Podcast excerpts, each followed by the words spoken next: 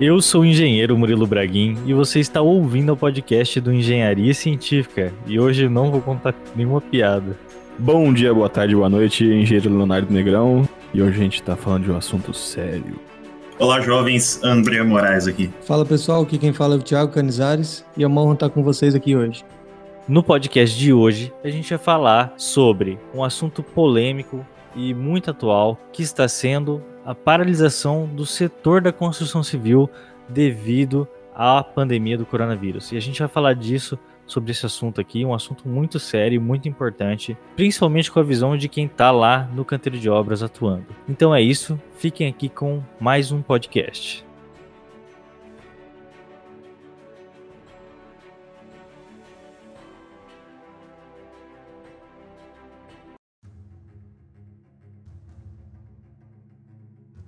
Então vamos lá. Vamos falar assim, do que está acontecendo nas nossas obras por causa do coronavírus. Estamos aqui mais um podcast falando desse assunto, que é o assunto do momento, é o que a gente está vivendo agora. Então, cada dia está sendo diferente, né? E por que que isso está acontecendo? Por que, que a gente está passando por isso? Então, vamos tentar falar disso nesse podcast, mas novamente, não vamos falar do coronavírus, não vamos dar nenhum dado, nada sobre essa pandemia, nada. Só vamos falar das causas e consequências do que está acontecendo agora na construção civil, certo, gente? Positivo. Então vamos lá. Primeira coisa que a gente tem que falar aqui é que não existe uma paralisação geral da construção civil, certo? Vocês concordam com isso? Certo, certo. Sim, sim. Por quê? Porque cada cidade está adotando uma medida diferente. E cada governo está adotando um sistema de paralisação diferente do outro. A gente vê países que estão num estágio mais avançado de pandemia que já fizeram aquele lock, lockdown, né? O nome, né? Lockdown. Isso, Que lockdown. já fizeram lockdown, que é assim, ninguém sair de casa. Né? E países que já adotaram medidas mais brandas no começo, né? Que seria assim, na etapa que a gente está agora de pandemia. Então a gente está gravando esse podcast, ouvinte, para você se situar na linha do tempo, no dia 30 de março. Então, hoje determinou-se o quê? Uma paralisação da indústria da construção civil. É isso que está determinado em algumas cidades. Então, novamente, cada município está adotando uma medida e cada estado está sendo diferente um do outro. Então, o que acontece hoje é que decretos estão sendo aprovados pelos prefeitos. A gente está vendo até um movimento que nunca viu antes, que é um, os prefeitos gravando live, né? Tipo, falando disso e postando no Facebook ainda. Nem sabia que Facebook existia mais, mas eles estão fazendo isso, né? E a gente fica aqui sem entender o que vai acontecer. Mas antes de mais nada, eu gostaria de pedir para o Thiago se apresentar para os nossos ouvintes. Beleza. Bom, eu sou o Thiago, Thiago Canizares. Sou engenheiro civil, formado na Universidade Estadual de Londrina. É, atualmente eu trabalho em Porto Velho, Rondônia, é, no setor da construção civil, em duas empresas. Uma empresa LT Arquitetura e Engenharia, que ela é focada em projetos e obras residenciais e, e comerciais, mas de pequeno porte. E a outra é a Investcorp Empreendimentos. A Investcorp ela é, é uma incorporadora, então a gente lança produtos no mercado, são edifícios residenciais, é, constrói e comercializa, né? Qual que é o seu papel em cada uma delas, Thiago? Na Investcorp eu sou diretor de operações na, na operação Porto Velho. É, atualmente a, a Investcorp ela está em Santa Catarina e em Rondônia. Nossa, como, né? Existe um buraco de minhoca para ligar as localidades? É bem Caramba, próximo. como assim? Próximo. É 5 mil quilômetros de distância uma da outra? Ponte aérea. Ponte aérea. Meu Deus, cara. É, Então tem algumas obras em. A maioria em Joinville, ela foi fundada em Joinville. Então tem algumas obras entregues, mais duas em construção em Joinville e outra em Pissarras, que é no litoral. Além de Santa Catarina também. Atualmente a gente tem uma obra aqui em Rondônia, em Porto Velho, que é o edifício Sorro, um edifício residencial com 12 pavimentos. Que, que esse nome significa? Você sabe? Sorro, Sorro é um, é um bairro de Nova York. O conceito do, do, do prédio ele foi todo baseado no, nas características desse bairro, que é um bairro nobre de Nova York, onde tem é, vários prédios com rooftops, que são a parte social toda em cima, com vista para o Rio Hudson lá. Aqui a gente tem o Rio Madeira, então que é um ponto turístico, é um, um baita visual assim. E a gente fez o no projeto, na concepção do projeto, a piscina ela fica bem na ponta do prédio com vista para o Rio Madeira, no Porto Sol. Pergunta importante: algum avião já pousou no Rio Madeira? Ainda não, mas eu espero que pouse também, igual. Mas que história é essa aí? o voo de Nova York. Você não conhece do, do, do Ah, Sully, Sully? Capitão. Sully? É Sully. É o Sully. É verdade, tem filme. Porque, Não, eu, brincadeira, eu espero que não pouse. é porque nosso podcast ele se, se esforça pra poder pegar bastante tangente, sabe? Então eu- a gente vai buscando essas coisas. Entendi, É, legal. tem um empreendimento aqui em Londrina que tem esse mesmo nome, Sorro, por isso que eu perguntei. É uma palavra diferente. né? E não tem rio. Não tem rio. E não tem. Tem um lago, né? É, Quantos andares tem esse empreendimento, Canizares? São 12, 12 pavimentos, 10 de apartamento, 3 apartamentos por andar, 122, 100, 123 e 108 metros quadrados. E qual fase de construção ele tá? A gente está agora com 80 e, 80 e poucos por cento da estrutura e subindo a alvenaria. Legal. A gente está no décimo tipo de estrutura, falta o rooftop e a cobertura só, com barrelete. Você ouvinte sabe o que é um tipo? é, esse é um termo usado, né? É um termo usado na engenharia. um tipo. Barrilete. Barrilete também é legal. O tipo, o apartamento, o andar que se repete. É um andar tipo. E o barrilete. Exatamente. Explica o barrilete pra galera. Fala o que que é barrilete, Léo. Eu não sei, cara. é a tubulação que fica abaixo da caixa d'água. É onde derivam as coisas e tem os registros. Isso Esse é aí. o barrilete. Isso. É isso aí. Aí ali a gente considera a caixa d'água como construção da estrutura, né? A caixa d'água, que é um reservatório, e um outro reservatório é a piscina.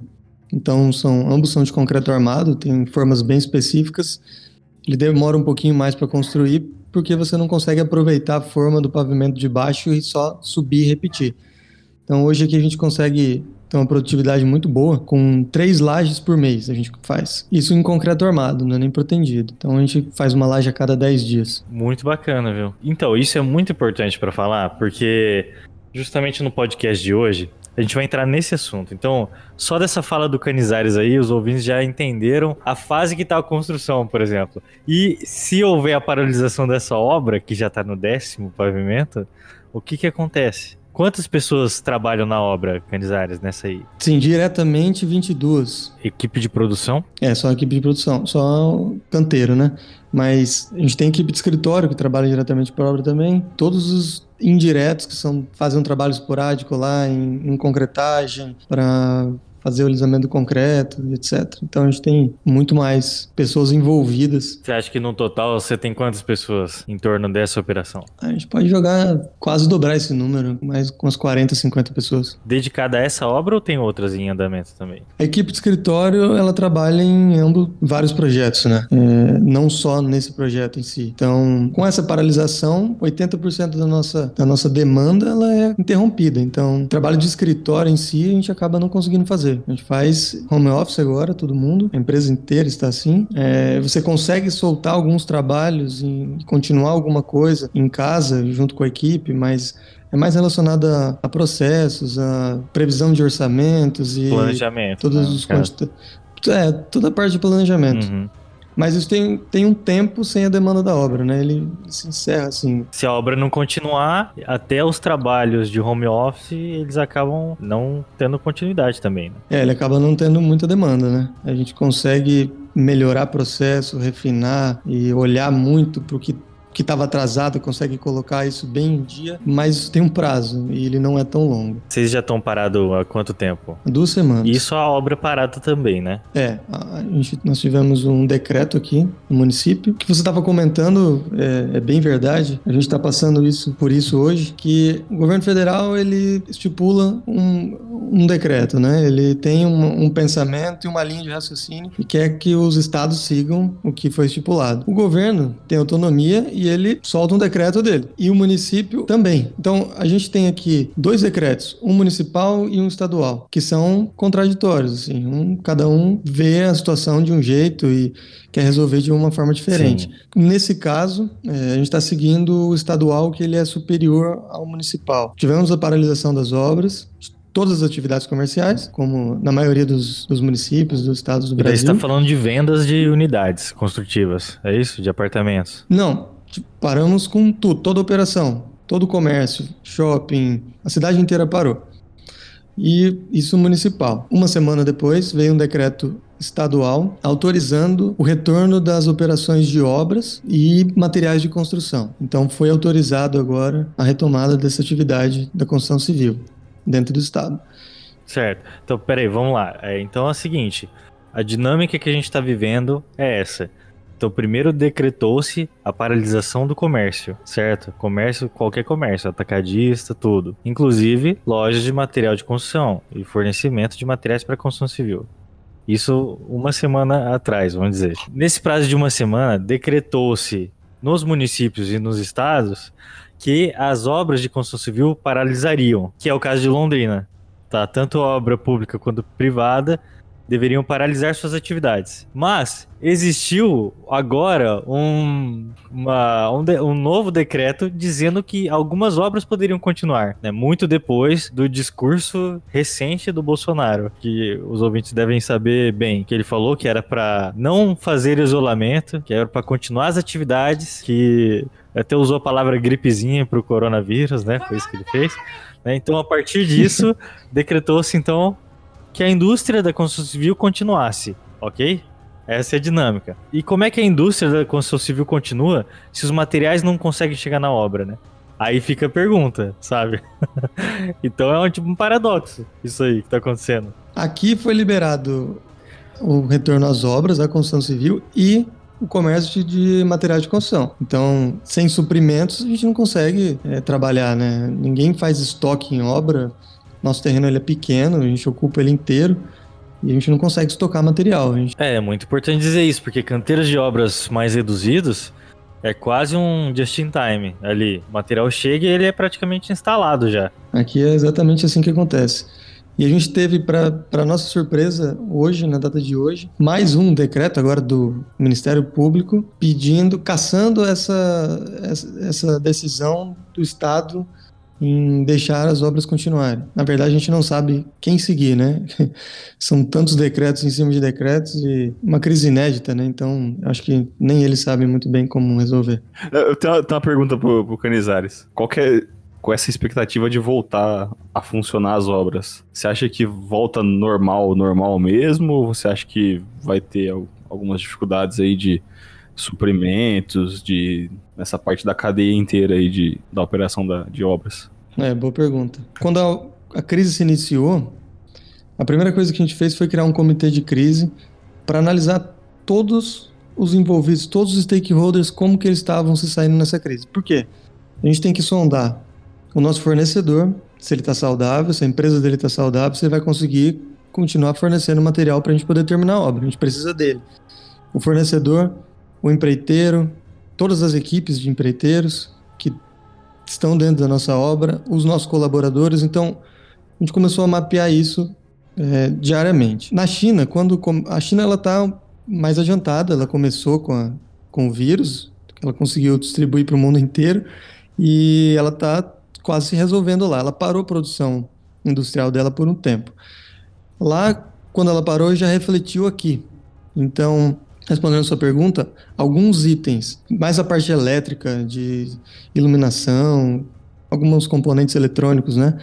Eles já tiveram um aumento muito grande porque a China parou de produzir, então eles ficaram com estoque. Sem comprar mais, eles vão ter que esperar chegar, aumenta a demanda, diminui a oferta no mercado e aumenta o preço. Então a gente teve um aumento aqui desses itens de em torno de 20%, 25%. Esse item hoje ele não impacta dentro da nossa obra porque nós não estamos nessa fase, mas a gente sondou que outros itens poderão impactar. Um, um exemplo, parte de, do que é fabricado aqui no Brasil, mais ali em Santa Catarina, parte de tubulação. Se eles estão, se eu não me engano, com 50% da produção de industrial, isso já tem impacto para a gente aqui. Então, é, é provável que a gente fique sem material ou com material mais caro. Para dar um, um, exemplo de cadeia, eu trabalho na, na ArcelorMittal, que é siderúrgica, né? Faz aço, vergalhão e tudo mais, né? E eu trabalho com, com a parte de, de sucata. Então, assim, toda a indústria, tanto. Você compra a... latinha, lá? Eu compro cadeira velha amassada, cara. Mentira, eu não compro não. Eu, eu, sou, eu só faço transporte só. Então cuido da, da parte da logística no estado de São Paulo. Você faz a logística daquela galera que passa pegando latinha, amassando, colocando num saco? Um pouquinho, um pouquinho depois, um pouquinho depois. Mas eles, ele, é, chega na gente, chega nos nossos caminhões. então, assim, é, é, é, outra ponta da cadeia. A gente fala assim, ó, o, Thiago, o Thiago tá ali com, executando obra, tá usando aço, ele tá comprando aço. E eu tô na outra ponta que é transportando sucata de sucateiro, assim, cara, lugares mais remotos que vocês possam, possam imaginar o pessoal pega lá a sucata, tipo, em, tem Londrina, tem, tipo, traz de Londrina para São Paulo para poder produzir qualquer material de aço, né? E a gente vai diminuindo a, a compra, né? Vai diminuindo essa, essa, questão. Por quê? Porque tá tudo, tudo esfriando, todo o mercado vai esfriando. Vai parando obra, vai parando a compra de, de material. Para a compra de material, você tem lá uma indústria gigantesca que produz, que não tem demanda para isso. E aí você tem todo um, um pessoal que, que, faz o que com essa galera? É, é, complicado, assim. Uma, uma coisa tem um efeito chicote lá no, na outra ponta totalmente. É, influencia totalmente. Exatamente. Você sente aí no começo dessa cadeia e a gente sente aqui na ponta, né? É, a falta do material o aumento do, do valor dele, do preço dele, né? Então, com certeza tem impacto. Tem um outro impacto importante também, que é a retomada dessas pessoas, seja os trabalhadores que da obra mesmo, todos ficam com receio, né? Uns menos, Uns têm mais noção do, do, do, perigo, outros têm menos. Mas tem pessoas que não querem voltar a trabalhar agora. Sim. Por mais que seja decretado que ah, pode trabalhar. Elas falam que estão em risco, né? Essa é a alegação, né? Exatamente. Então você tem aí outro fator que é meio difícil de mensurar, mas ele atrapalha na produtividade. A gente estava antes com uma equipe muito coesa, muito unida, num ritmo, trabalhando num ritmo. Você para isso, é muito difícil você voltar de uma vez a retomar esse ritmo.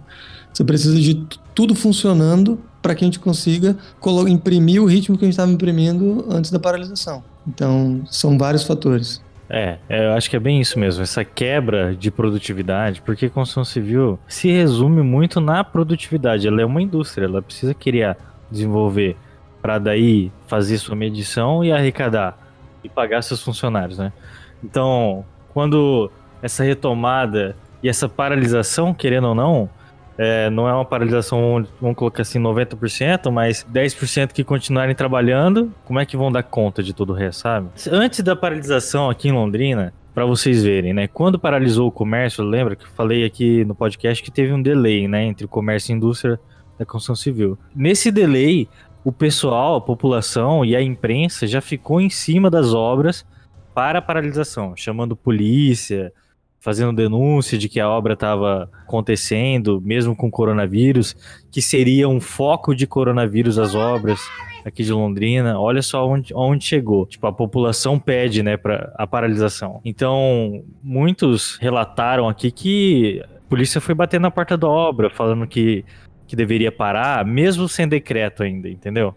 Aí quando veio o decreto, aí realmente parou. Mas olha só a pressão popular que fica. A cabeça do trabalhador que fica nesse sentido também, que ele se achando em risco. Você falou muito verdade, Canizares. O trabalhador ele não quer voltar para a obra porque ele vai estar tá perto de pessoas ali, sabe? Se a gente pensar naquele modelo de paralisação que foi discutido no governo, que é a paralisação é o isolamento vertical.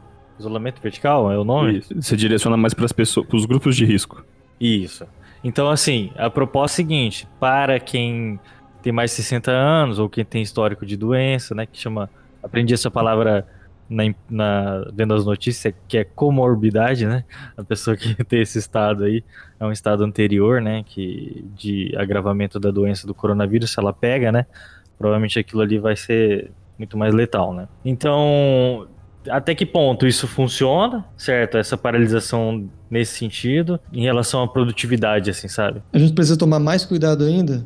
Além da responsabilidade social, nós somos responsáveis também pelos terceirizados, né? Então, uma medida que a gente, que a gente adotou aqui na empresa foi afastar, é, não retornar, né, nesse primeiro, primeiro momento do, do home office, todas as pessoas que são consideradas grupos de risco. Uhum. É, pessoas idosas com mais de 60 anos, que apresentam condições de saúde pré-existente, diabetes, hipertensão, problema respiratório. Então, em vez de voltar a retomar é, as obras assim que o decreto foi autorizou isso, nós preferimos esperar uma, duas semanas para poder colocar um plano de ação para minimizar todos os riscos de cada atividade que a gente executa. Então vocês já anteciparam algo que viria depois, em prol da saúde do funcionário, né? Isso. Além dos funcionários, todos os, os subcontratados também. Uhum. Então, assim, os funcionários dos terceirizados, né? Mas foi uma recomendação? Isso foi fácil? Foi difícil? Como é que foi? É, primeiro, para dentro, é, dentro da empresa foi mais fácil a gente identificar. Por exemplo,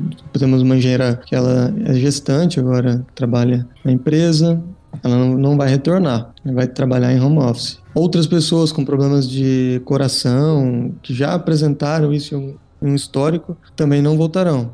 Então, com os, as terceirizadas, as empresas que trabalham para a gente, eles a princípio falaram não, tudo bem, tudo bem, mas assim a gente não viu muita é, firmeza no, nesse nessa medida, sabe? Então, o que a gente fez foi pedir a relação do, das pessoas que trabalham e fazer um, um, uma análise mesmo para saber quem que pode e quem não pode continuar. Por exemplo, pessoas com mais de 60 anos, elas já são cortadas, é, afastadas nesse período, né, só, não são demitidas, não são, só não podem voltar para a obra em um período crítico é, dessa epidemia, né? Elas ficam em quarentena, Canizares, e elas recebem ou não? A nossa recomendação é que ela, recebe, que ela receba. No, na nossa empresa, sim, todos recebem. Nós não temos autonomia para admitir ou demitir subcontratadas, né? Mas, a princípio, todos não, não vão demitir também.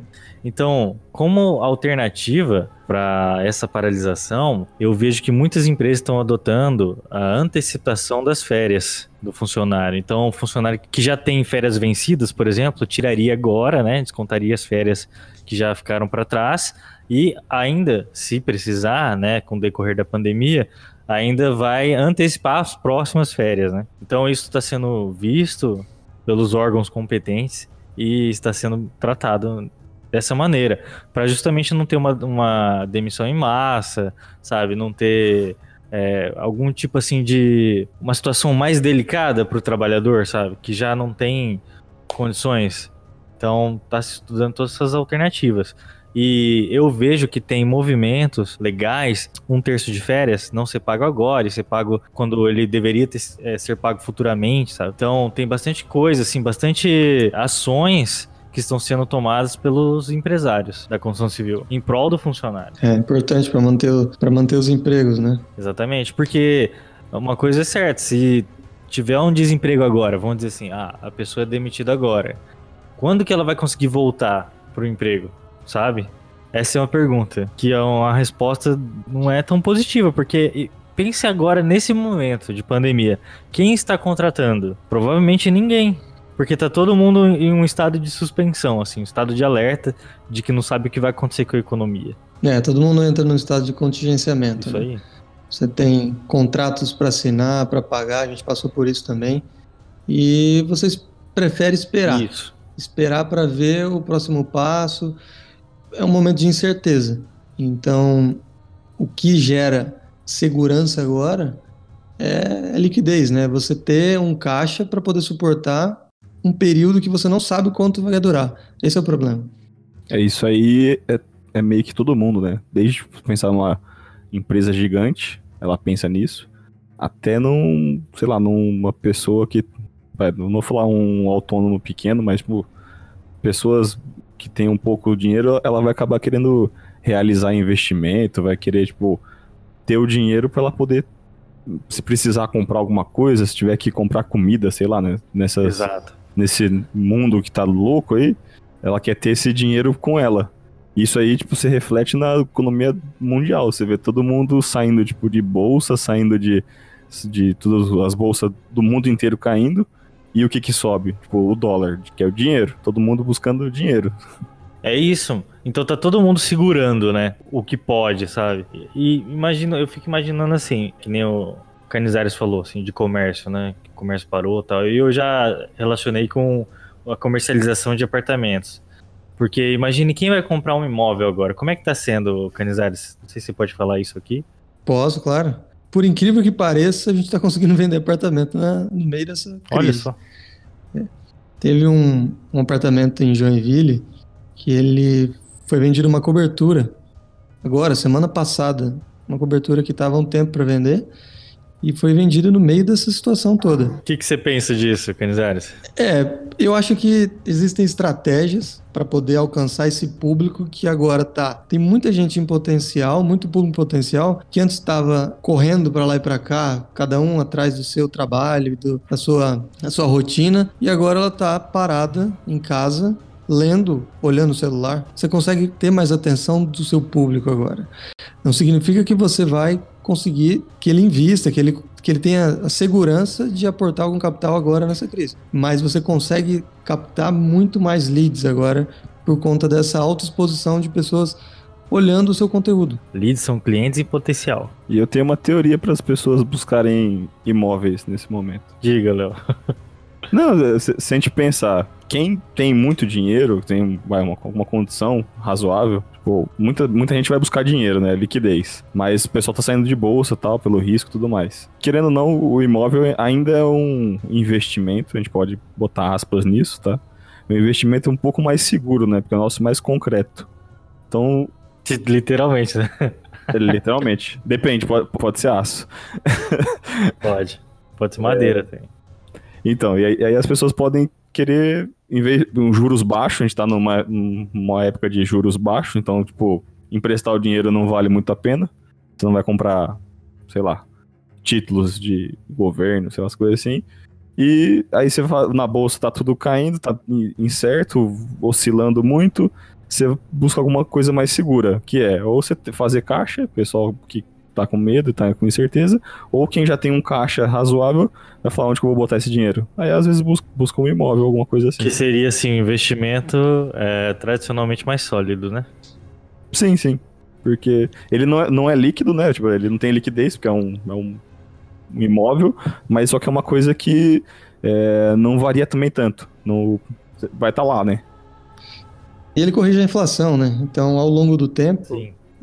O imóvel ele se, se mostra um bom, eu não vou chamar, é um investimento também, mas ele é uma reserva ali, um, um imobilizado que ele se corrige com a inflação. Então ele não deixa de ser uma opção boa, principalmente para momentos como, como esse, com alta volatilidade, com uma taxa de juros bem baixa, então o prêmio ele está muito baixo perto do risco.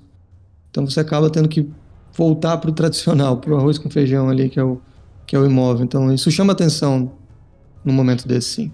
Eu acho que vai até um pouco além, não é nem só a questão do, do investimento, mas tem o ponto de que no momento de crise a gente não sabe como que vai se comportar a moeda. Então, com necessidade do, do próprio governo ter que injetar é, uma decisão governamental de injetar mais dinheiro na economia pode acabar com desvalorização da própria moeda. Então esse investimento vai, fica mais seguro ainda né, nesse momento.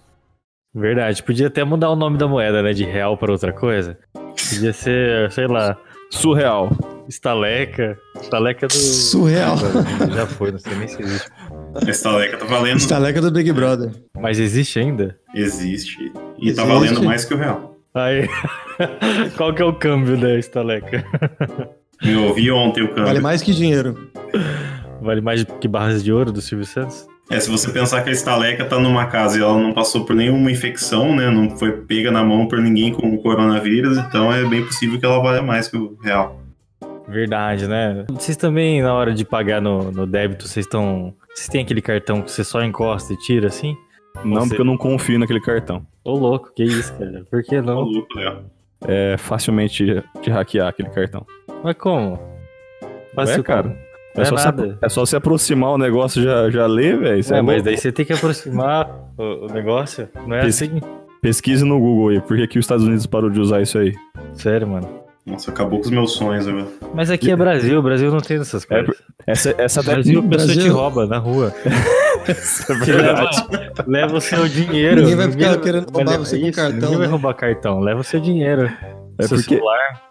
Mas pelo menos, Léo, ele serve pra você transmitir menos o coronavírus. Você só encosta ali, ó. Não precisa nem encostar, é só chegar perto. É, usa, o cel- usa o celular, então. Você vai apertar, ó, você vai apertar com um dedão lá no- nos números. Usa o Apple Pay, cara. Você não precisa usar os cartão safado aí. já tava bom.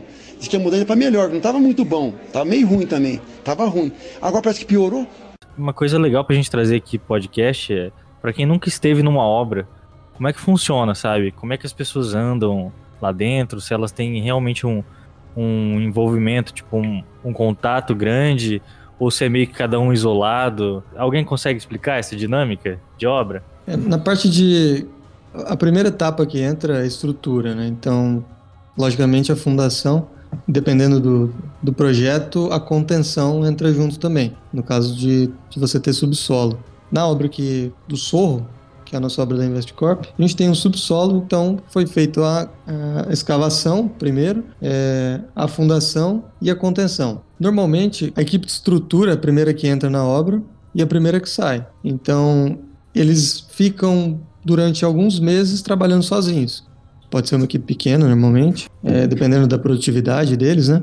E eles, se, eles têm uma, um, um contato, eles trabalham próximo, sim, montando formas em, em grupos. Então, a- os, os carpinteiros eles trabalham juntos, é, os armadores também trabalham juntos em outro setor ali do canteiro de obras. O mestre ele acaba ficando perto de todo mundo, né? Acaba Ele acaba circulando no meio de todas as pessoas, né? isso, ele circula no meio de tudo, desde dos terceirizados também, então entra aí concreteira e todo o pessoal que, que vem junto com eles. Então ele, eles, têm, eles têm bastante contato. O que a gente está tentando fazer agora para a retomada é limitar o distanciamento entre os trabalhadores. E você vê que isso é possível numa obra? Sim, mas com muitas regras. Aham. É possível sim. O que acontece muito é de compartilhar ferramentas, equipamentos, Sim, objetos de uso pessoal. Isso é um, um ponto de risco né, para a transmissão de doença. Então, outro ponto: bebedouro, vestiário, o refeitório. Então, o que a gente está pensando, já estamos com, com um plano todo de ação para colocar em prática, é limitar esses espaçamentos, aumentar o refeitório para que fiquem espaçados pelo menos de dois metros, Uhum. é, diminuir a capacidade de ocupação lá dentro, Você diz assim, fazendo horários diferentes de almoço? É, fazendo horários diferentes de almoço e aumentando a área de refeitório. É, instalar pias em locais específicos, é, álcool em gel em, em alguns pontos também, né? E o uso de máscara, tá recomendando alguma coisa? Sim, usar máscaras e luvas. Antes de da gente fazer a paralisação, a primeira paralisação, já tínhamos implementado o álcool em gel, é, sabonete líquido. Em- cada pavimento tem uma torneira, né? Então, do lado. E fizeram as recomendações, as instruções e tal? Sim. Agora, para retornar, elas estão sendo muito mais criteriosas, né? Tem uma série de, de, de pontos de controle agora. Uma das medidas que a gente tomou, que a gente colocou para ser implementada na- no retorno, é de controlar os funcionários diariamente. Então, medir a temperatura na hora que ele entra na obra, colocar o nome dele, a temperatura, ele responde se ele está apresentando algum sintoma, como tosse, febre, coriza, mal-estar, e se existe alguém da família ou que mora com ele apresentando algum sintoma. Então ele tem que responder isso diariamente. Se alguns itens desses não passar, ele já não é autorizado a entrar na. E daí ele volta pra trás, pra casa. Ele volta para casa, ele tem que ficar de quarentena. Ou posto de saúde, né? Depende do caso. O posto de saúde, é, depende do, do grau né, que ele tiver. Teve até em uma última concretagem antes da paralisação, é, tem gente que não leva muito a sério, né? Tinha um funcionário lá, terceirizado, que não era da equipe, ele estava lá contratado para reguar o concreto. E No, no caso, você quer dizer que tava regularizando a superfície do concreto, é isso? Isso, regularizando a superfície do concreto para a gente poder ter isso com a laser, é, com nível, para a gente poder ter uma laje o máximo possível plana, tentar fazer uma laje zero, é, para que a gente consiga ter menos erro, precisa de menos correção no contrapiso e usar uma camada mais fina e assim economizar com isso, né? Eu acho que ele estava com febre, eu não estava lá na hora, e espirrando e estava querendo encostar nos outros ainda brincando. Daí mandaram ele. Olha só. Caramba. Você vê, né? Tem pessoas e pessoas, né? Vai ter um cara que não vai levar a sério mesmo. Às vezes esse cara que estraga todo o resto, né? É, tá todo mundo se cuidando, todo mundo com medo, e, e daí tem, tem alguém que não tem medo e ele transmite para as outras pessoas. Mas não era nada grave, não era. Ele não estava com Covid, não. Depois a gente acompanhou ele. Foi só um, um susto mesmo. Mas assim, a maioria massiva de pessoas está seguindo as regras, né? Pelo menos o que eu observo. Sim. Todos que trabalham no nosso entorno estão com medo e respeitando a doença, né? Eu acho que o mais importante é você respeitar, seguir as, as recomendações, porque assim você não pega e também não propaga. Isso que é o mais importante. Uma abordagem que eu sempre fazia quando eu fui. Eu fui dois anos presidente da CIPA, lá na consultora que eu trabalhei. Mas uma abordagem que sempre dava certo era aproximar a família do funcionário. Tipo, falar para ele que se ele se colocar em risco, ele coloca em risco a própria família, sabe? Essa é uma abordagem que sempre deu certo. E do contrário, também muitos deles relatavam que vinha muito de casa, tipo, as recomendações do filho, da filha, principalmente na parte de segurança, né? pro pai ficar seguro na obra, sabe? Esse tipo de coisa. Funcionava bem. É uma boa dica, vou tentar isso aqui também. Você pega no psicológico do cara, né? É na, no ponto fraco, na verdade. Porque a realidade de obra é uma coisa seguinte, que pelo menos eu observei isso muito já, muitas vezes. O funcionário às vezes não tá nem aí pro risco que ele corre, sabe? Muitas vezes. Ele parece que existe um excesso de confiança muito grande. No tipo assim, do, do cara vir e falar: Ah, há 20 anos eu faço dessa forma, sabe? Esses caras. Então, há 20 anos me coloco em insegurança sempre nessa atividade. É isso que ele tá falando, sabe?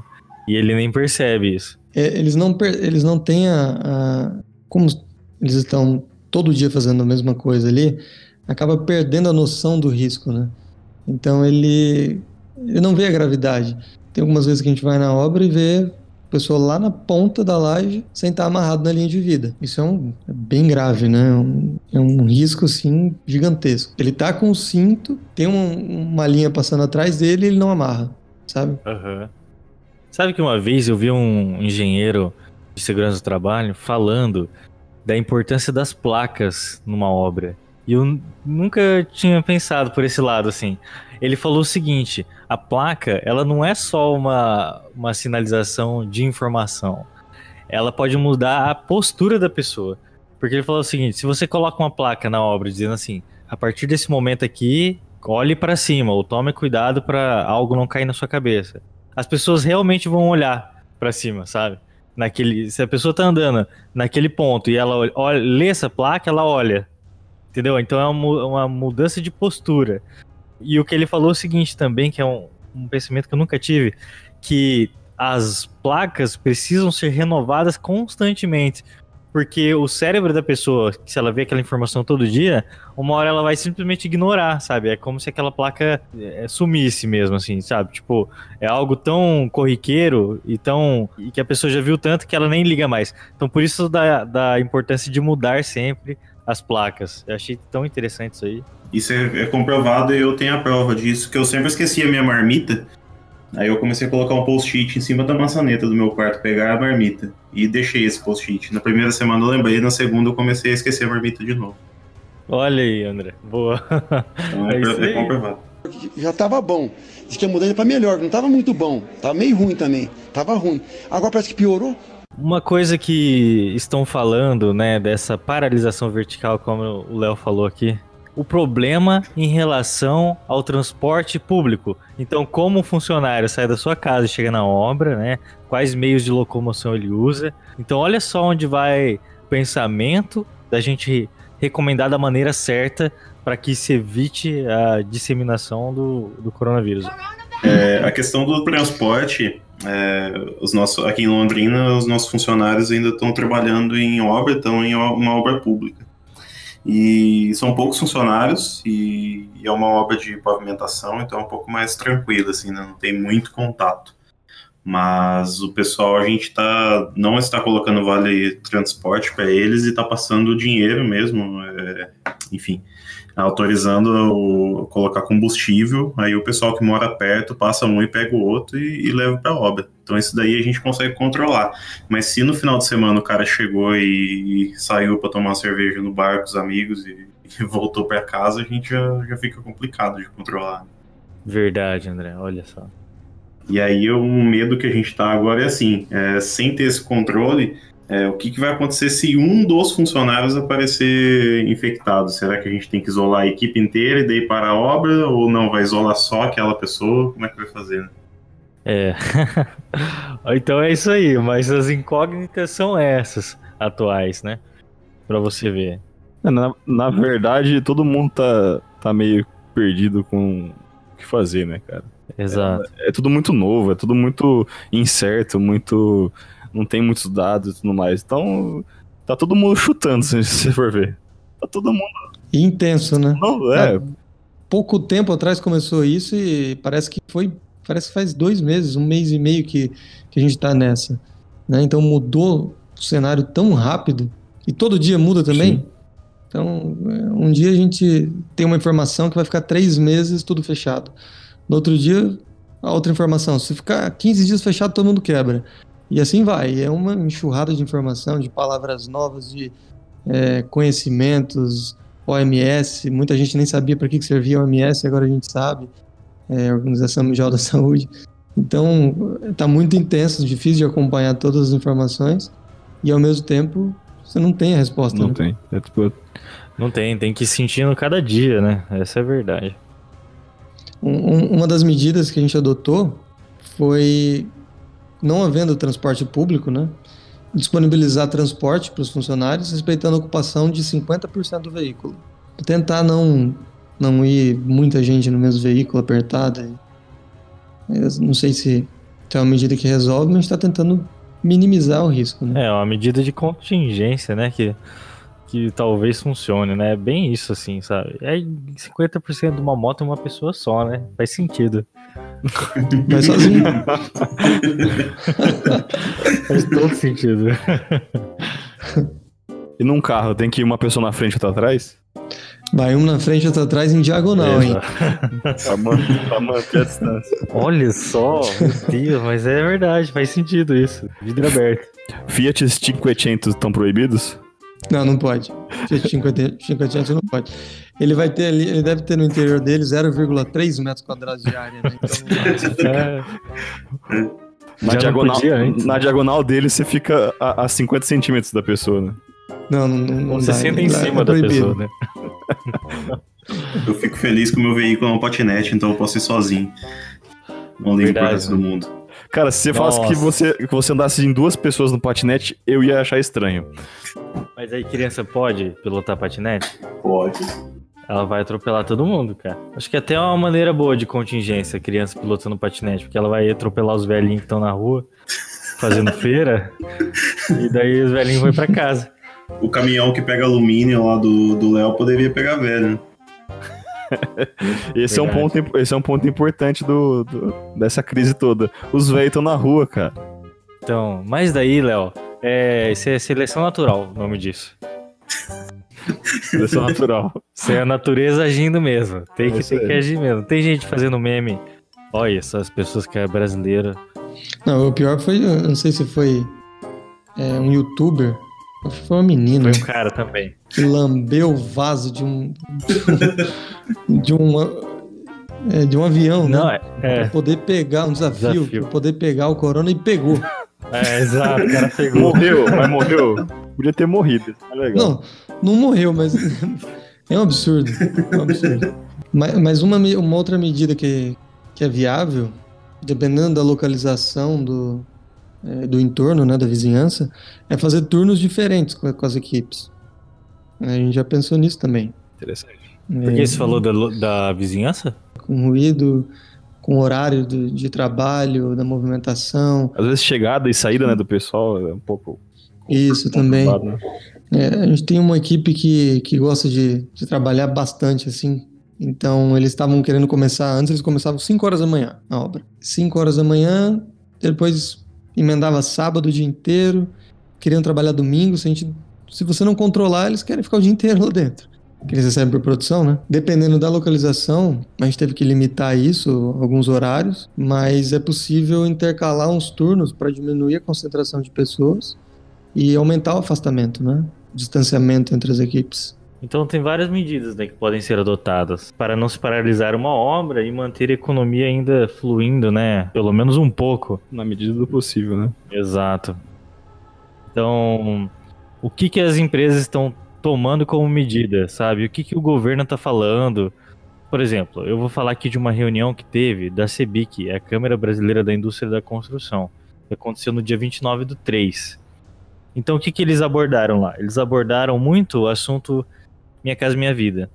Então, essas obras que ficaram paradas, né, que agora estão paradas, existe um contas a pagar de 18 bilhões né, de empresas que ainda não receberam é, esse dinheiro, né, que já construíram as obras, já entregaram e não receberam do governo essa quantia aí total de 18 bilhões, né? É, a diretoria da CEBIC, junto com o Rogério Marinho, eles falaram que vão garantir esse recurso para esse tipo de habitação. Então, esse é um incentivo do governo em relação a essas obras, né? Mas a gente sabe que as obras de infraestrutura também são aquelas que, se ficarem paradas, elas vão se atrasar muito geralmente tem um propósito, né? Ou é uma duplicação de uma estrada, ou é uma hidrovia, um viaduto. Então são coisas que fazem a cidade se movimentar, né? Também podem ser creches, UBS, né? Unidade Básica de Saúde, ou esse tipo de coisa. Então, esse tipo de obra, né, que não foi tratada nessa reunião, será que vai continuar ou não? Então, um dos incentivos possíveis, por exemplo, poderia ser a liberação do, das medições para essas obras.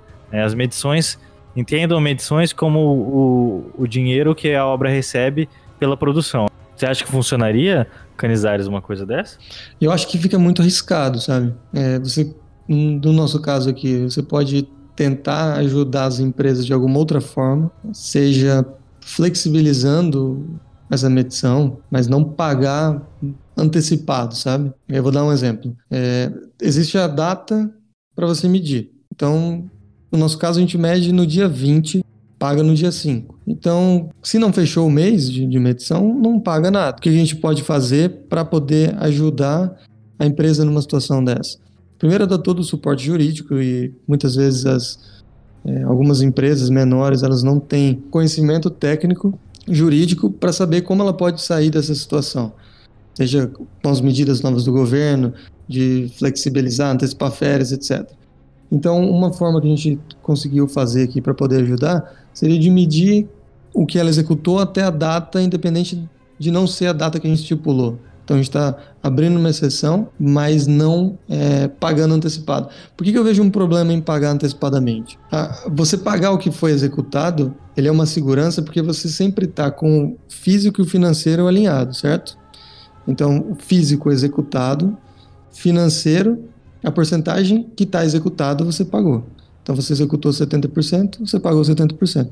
Se essa empresa, por algum motivo, ela não vai mais, ela não trabalha mais, ela quebrou ou ela não quer mais trabalhar lá, acontece muito isso em, mais no setor público, né? Então, você tem os 30% ainda que você consegue contratar uma outra empresa para fazer aquele serviço que faltou.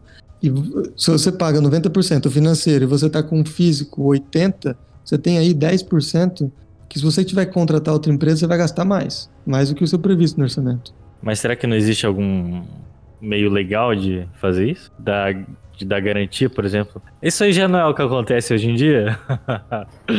é, essas medições de obra, viu? Sei bem como é. É, assim, a gente tenta levar isso bem a sério porque você consegue controlar o risco com, na medição. Você consegue controlar o risco de, de um furo, seja financeiro ou seja na execução mesmo, ali na, na medição. Então ele é muito importante. Eu acho que nessa parte privada é mais complicado mesmo essa, esse negócio que você falou, Murilo, não sei se é antecipar ou se é desburocratizar esses pagamentos de obra pública. Pode Porque, ser. porque obra pública é muito enrolado. Você faz a medição até você receber, tem que passar na mão de 27 mil pessoas, secretário da infraestrutura, secretário do sei lá do que. Então acho que talvez seja alguma coisa para poder. Que de- Deve ter empresas que já fizeram obras, terminaram, entregaram e tem coisa ainda para receber e não receberam, sabe? Eu Talvez- acho que é o que tá acontecendo mesmo. Talvez é é isso, é tipo, ó, vocês estão devendo coisa que ainda tá faltando, sei lá, pagar alguém lá, subornar alguém pra poder liberar. Vai, vamos cortar essa, essa etapa, vai. E vamos agilizar esse negócio. Na, par- na, na obra privada acho que é mais complicado porque a medição ela também ela, é, é ela que rege o- a produção, né? É, isso aí não. Mas o que eu falei é no, no- na obra pública mesmo. Privada Ah, nem. tá. Não tem nem como. Não tem jeito, né? Eu acho que o que vai acontecer na obra privada é a postergação de entrega, né? Porque o prazo de obra tá correndo. Sim. Então esse prazo vai ser postergado, né? Como é que você vê isso em relação aos clientes, Canizares? E, e aumenta o custo da obra também, né? Porque você tá parado, você tem o seu custo fixo. A não ser que você desmo- desmobilize tudo e depois volte. Que também tem um custo também. né? Custo fixo de obra é a equipe que tá ali administrativa, né? A infraestrutura de energia, água, tudo isso, né?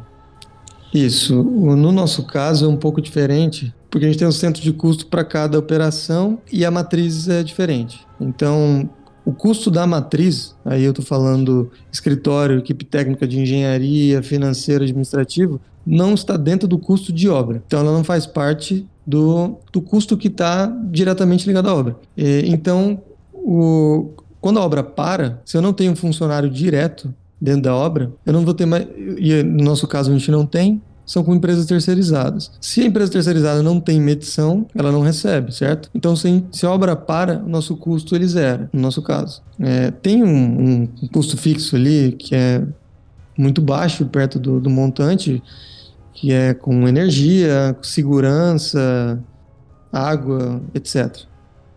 E alguns aluguéis de alguns equipamentos, mas também que são negociáveis. Então, nós não temos é, dentro dessa folha todo esse, esse pessoal que vão ficar parado. Isso ele gera um problema para as empresas que são os empreiteiros que são os terceirizados. Porque dentro da, da empresa, da terceirizada, estão todos esses funcionários parados. E aí é um problema muito grande. Então, eu até estava comentando com vocês antes, uma dessas empresas que trabalham com a gente está com 270 pessoas paradas. Isso dentro de uma folha de pagamento é... Você não tem produção. O equilíbrio financeiro de uma, de uma empresa dessa, ela precisa girar, né? Ela precisa ter produção para poder pagar e normalmente tem um fluxo de caixa mais apertado, não tem tanto caixa para eventos catastróficos como esse, né? Que ninguém nunca ia imaginar. Uhum, certo. Uhum. Então, os custos de obra, no nosso caso, eles eram. É, a gente tem um, um aumento de cronograma, dependendo do prazo que isso se estender, e uma possível inflação em alguns preços de alguns materiais por conta da oferta, da gente não ter esses suprimentos aqui na hora que a gente precisar. E isso também é uma variável que é difícil de controlar e ela também depende muito de, do desenrolar aí, dos decretos, de, da autorização para voltar à produção, para não voltar. É, eu estou falando da cadeia inteira de suprimentos, que vai desde do cimento, que faz o concreto, até a caixinha de elétrica lá final, revestimento, piso, etc. Então tem uma, uma série de itens aí para a gente mapear ainda. Faz sentido voltar ao comércio e a construção civil ainda ficar parada? Porque, segundo estatísticas aí, o microempresário do comércio, ele é o mais sensível dos elos aí. Então é aquela pessoa que pode quebrar mais fácil, sabe? É sim, sim, mas com ressalvas, né? Porque um prestador de serviço da, da construção, dependendo do seu planejamento financeiro, pode ser que quebre muito fácil também. Né? Também. Depende no pagamento de medição ali. Você diz em relação a, ao comércio voltar e, e, a obra não, né? É, o comércio ele é o primeiro a ser impactado. Isso aí é fato. Então, todas as pessoas, eu tenho vários amigos que são donos de restaurantes e de lojas, em shoppings, por exemplo, e você fechou, acabou o faturamento, não tem um faturamento. A obra, ela é um, um trem, né? Você não consegue pará-la de uma vez. Ela tem uma inércia muito grande. É a mesma coisa para retomar. A loja você abre, abriu a porta, vem alguém, compra, ok. Verdade. Você já faturou, entrou.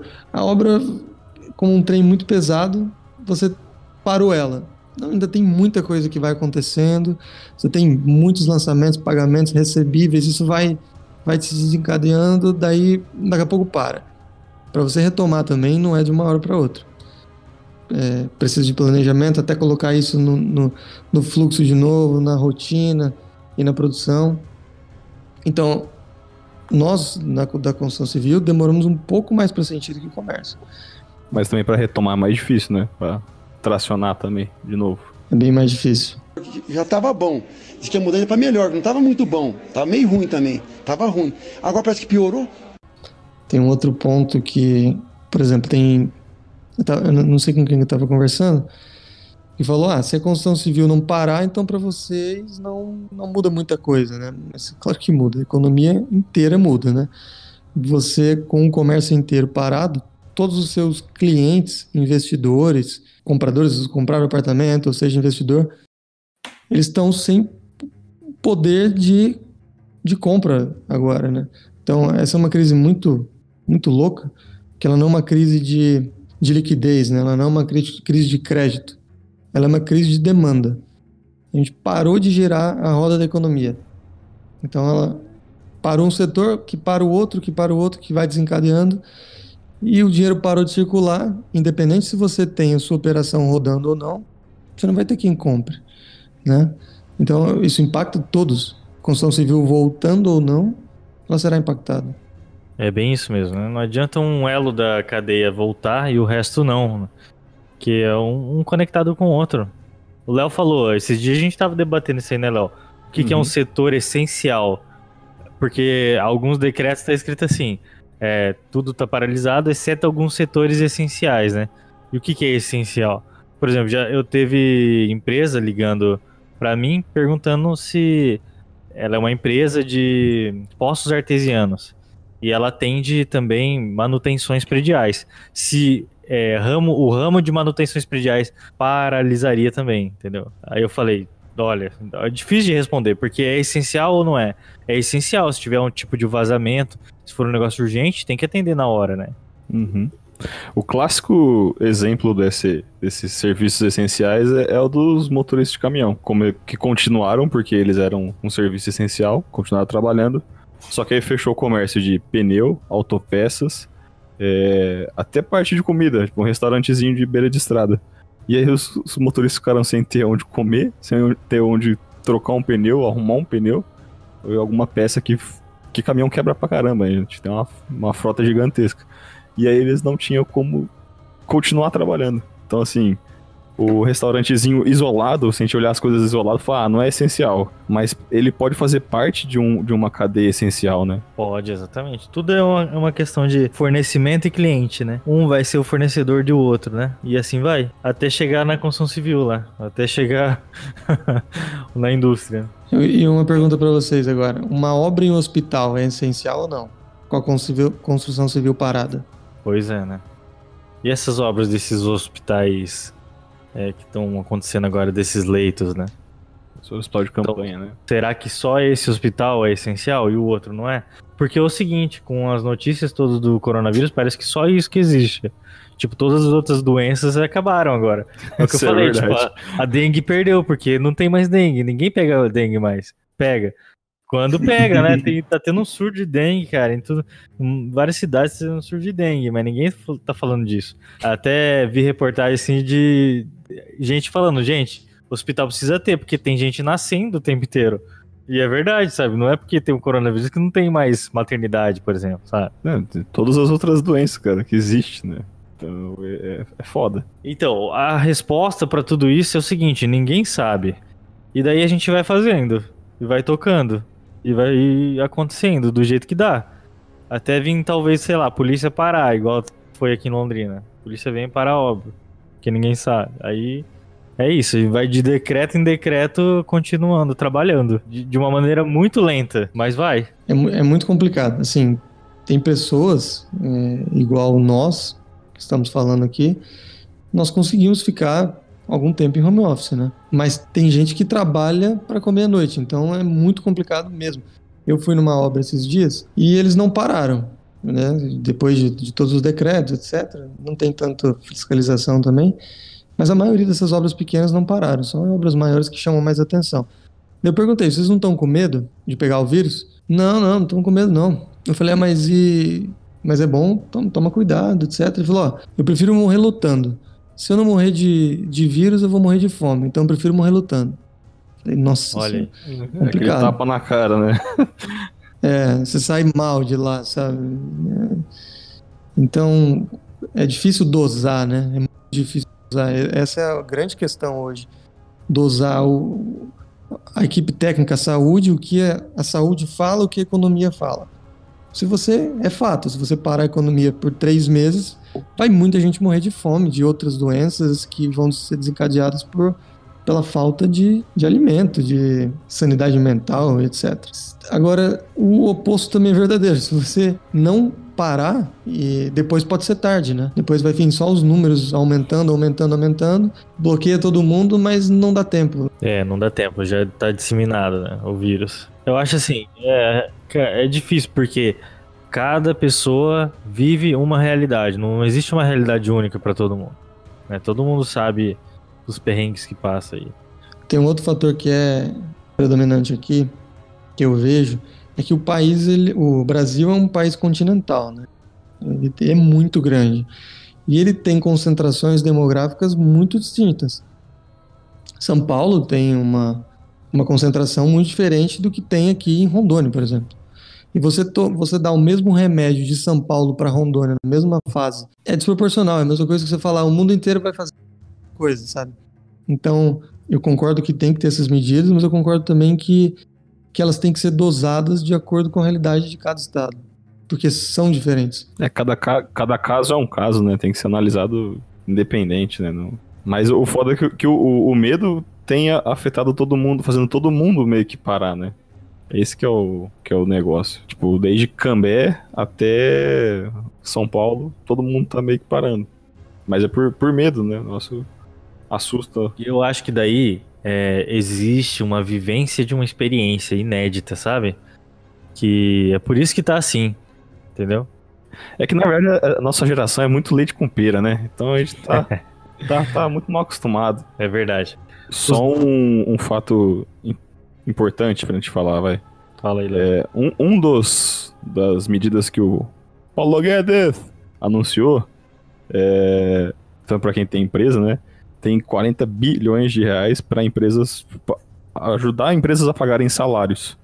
Então é bom as empresas ficarem an- antenadas, buscarem para ver como é que funciona isso aí. E um outro caso, outra coisa que é uma curiosidade, mas é importante a gente divulgar, né? existe muito, muito caso de, de, de imposto que é cobrado de forma errada. Então, talvez agora, nesse, nesse aperto, é um bom momento para as empresas, as médias aí, pequenas, buscar isso aí para poder cobrar do, do governo e falar: "Ó, você me cobrou isso aqui errado, me devolve que eu preciso, senão eu vou morrer. E aí, ir atrás disso aí. Existem pessoas até que auxiliam para poder fazer essas. re- retomar esse dinheiro. Boa, Léo. É, e tem que aproveitar esse momento também que tem obra parada por aí e se nunca fez isso, se debruçar em cima de planejamento financeiro, de análise de risco, é, ver algumas ferramentas que tem por aí. Se eu não me engano, pelo menos para as micro e pequenas empresas, o Sebrae tá, tem essas ferramentas, está disponibilizando de forma online, eu acho que alguma consultoria. Então tem que aproveitar e entender um pouquinho do financeiro aí, fazer um planejamento, uma análise dos riscos que vai correr para passar por essa fase que a gente não sabe quanto tempo vai durar, né? Se durar um mês, talvez a gente consegue segurar, mas se durar seis meses, daí fica mais complicado. Tenho certeza que, que a gente vai ser, vai sair diferente dessa crise, né? Acho que ela vai mudar muito a forma como a gente vê as coisas, assim. É, aprender a gente vai, isso eu não tenho dúvida. Porque é na, é na dor e na, no medo que a gente aprende mesmo. Então é isso, pessoal. E se você ouviu a gente até aqui, principalmente se você aprendeu alguma coisa, não deixe de seguir o Engenharia Científica nos agregadores de podcast, principalmente no Spotify. Acesse o site engenhariacientifica.com.br. Você pode mandar áudio pra gente também pelo nosso número de WhatsApp. 043 9969 50891. O link das redes sociais de todo mundo vai estar aqui na descrição. Se você quiser falar comigo, pode entrar no meu Instagram e mandar mensagem que eu vou responder. Então é isso, pessoal. Muito obrigado e até a próxima.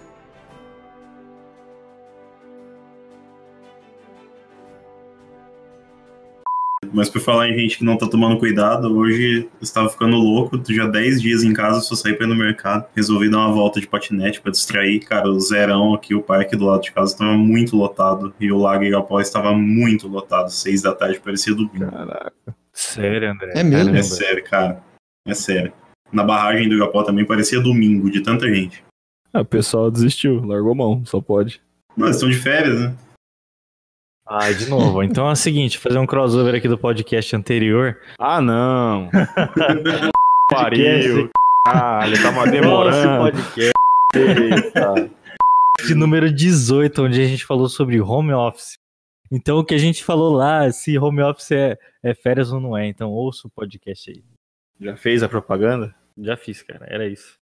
Aqui é propaganda só, só dos, dos apartamentos do Canizares, porque se ele vender apartamento pelo podcast, ele tem que pagar uma comissão pra nós, né? A gente ganha t- Bem 3% do imóvel. Acho, acho justo. Claro que é justo. Pelo menos um churrasco aí, né? Churrasco virtual. É o que tá dando pra fazer agora nessa Nunca época. se né? usou tanto Skype e, e aplicativos de comunicação, né? It ends here.